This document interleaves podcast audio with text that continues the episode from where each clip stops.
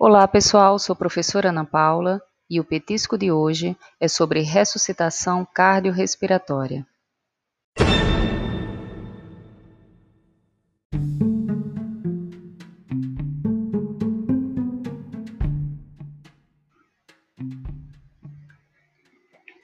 Você sabia que a parada cardiorrespiratória significa a interrupção súbita da respiração e da atividade mecânica ventricular que seja útil e suficiente, o que acarreta inconsciência, ausência de movimentos respiratórios e ausência de pulso. Certamente você já sabia disso. Outra coisa, a ressuscitação cardiorrespiratória, ela inclui todos os procedimentos devem ser adotados para manejar uma situação de PCR, isto é, de parada cardiorrespiratória.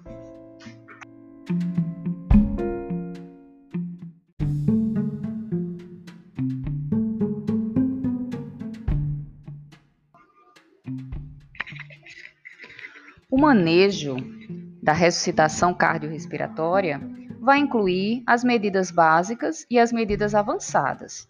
As medidas básicas, elas devem ser realizadas por qualquer pessoa que seja treinada em socorro básico, e ela pode ser executada em qualquer local, fora ou dentro do ambiente hospitalar, por um ou por dois socorristas. Já as medidas avançadas podem ser realizadas fora do hospital, por unidades de terapia intensiva móveis como por exemplo as ambulâncias móveis, as UTIs ambulâncias móveis, ou dentro do ambiente hospitalar.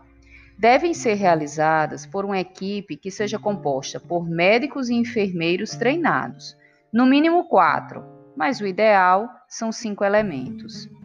E eles devem ser acionados rapidamente, quer no recinto de terapia intensiva, quer através de sistema de comunicação para se deslocar a qualquer ponto do hospital em que tenha ocorrido uma parada cardiorrespiratória.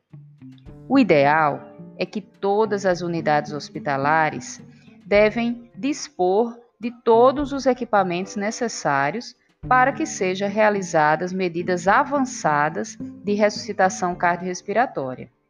Porém, algumas unidades hospitalares não dispõem de tais recursos.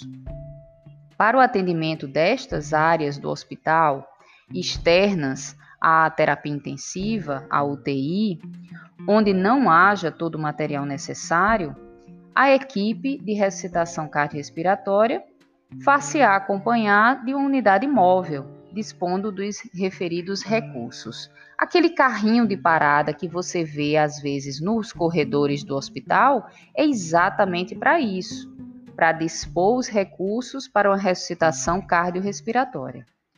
Todas as pessoas que trabalham no hospital devem saber reconhecer uma parada cardiorrespiratória, tomar as medidas iniciais e acionar imediatamente o recurso avançado, as medidas iniciais a serem realizadas constituem as medidas básicas de uma ressuscitação cardiorrespiratória. Tão logo estejam disponíveis os recursos necessários, as medidas avançadas de ressuscitação cardiorrespiratória devem ser iniciadas. Em unidades devidamente equipadas, como na UTI, tais medidas já são prontamente iniciadas.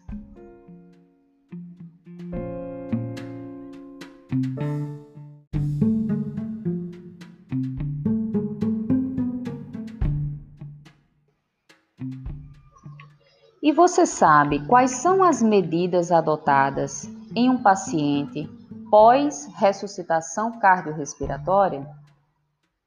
Os pacientes recuperados de uma parada cardiorrespiratória que ainda não estejam internados em uma UTI devem prontamente ser removidos para essas unidades, onde deverão ser submetidos a uma série de cuidados intensivos.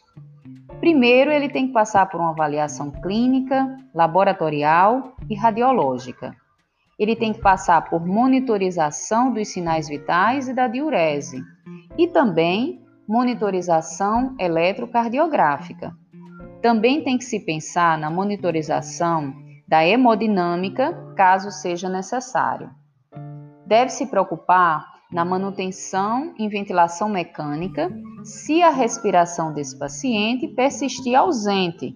Então, ele não tem drive respiratório, ele tem que ir para a ventilação mecânica. Também vai ser necessário o uso de drogas e de técnicas específicas para assegurar a estabilidade hemodinâmica desse paciente e tratar a doença básica e suas intercorrências. Também deve-se ter cuidados com o sistema nervoso central, avaliando a necessidade de medidas que possam melhorar a reanimação cerebral, como a manutenção da pressão arterial média, da ventilação e do hematócrito adequado. A necessidade de evitar hipertermia e hiperglicemia e os cuidados com a posição da cabeça. O ideal é que não tenha angulações, que ela esteja centralizada e que a cabeceira do leito esteja elevada a 30 graus.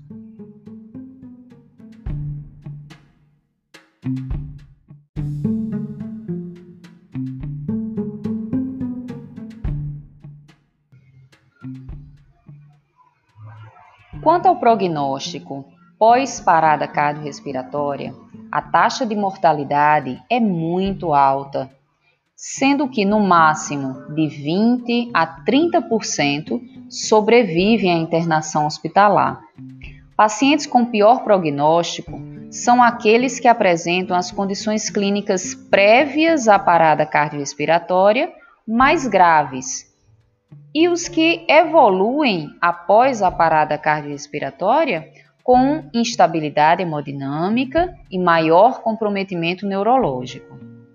Os pacientes que apresentam menor tempo de parada cardiorrespiratória e os pacientes cujo mecanismo, causa e doenças associadas são de origem cardíaca tendem a apresentar um melhor prognóstico.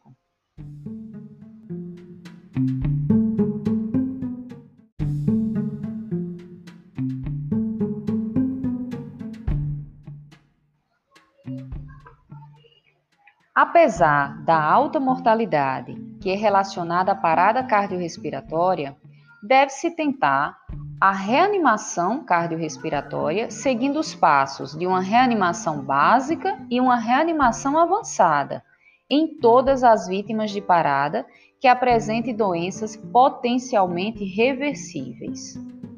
Já naqueles pacientes com doenças irreversíveis e em fase terminal, a parada cardiorrespiratória passa a ser um evento final já esperado e as manobras de ressuscitação cardiorrespiratória já não estarão mais indicadas.